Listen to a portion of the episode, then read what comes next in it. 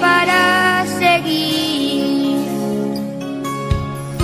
Y una de las curiosidades también que demuestra la importancia de Vita, no solo en la Argentina, sino en el resto de la región. En la década del 50 en Costa Rica, un grupo de mujeres fundó el equipo femenino deportivo Evita Perón, en homenaje a la mujer que años antes había encabezado la lucha por el voto femenino en la Argentina y que representaba para las latinoamericanas una líder. El equipo fue fundado por Zoraida Bolaños de Castro e inclusivo iba abriendo paso en el campo deportivo. El equipo participó de los Juegos Deportivos Nacionales llegando a jugar en el Estadio Nacional de Costa Rica. La importancia de Evita que en la década del 50 llegó hasta Costa Rica. Para más información, eh, búsquenlo a Lucas Alduendo, Fútbol y Política, y ahí van a ver lo que fue la figura de Evita que llegó a Costa Rica y formó el equipo deportivo Evita Perón.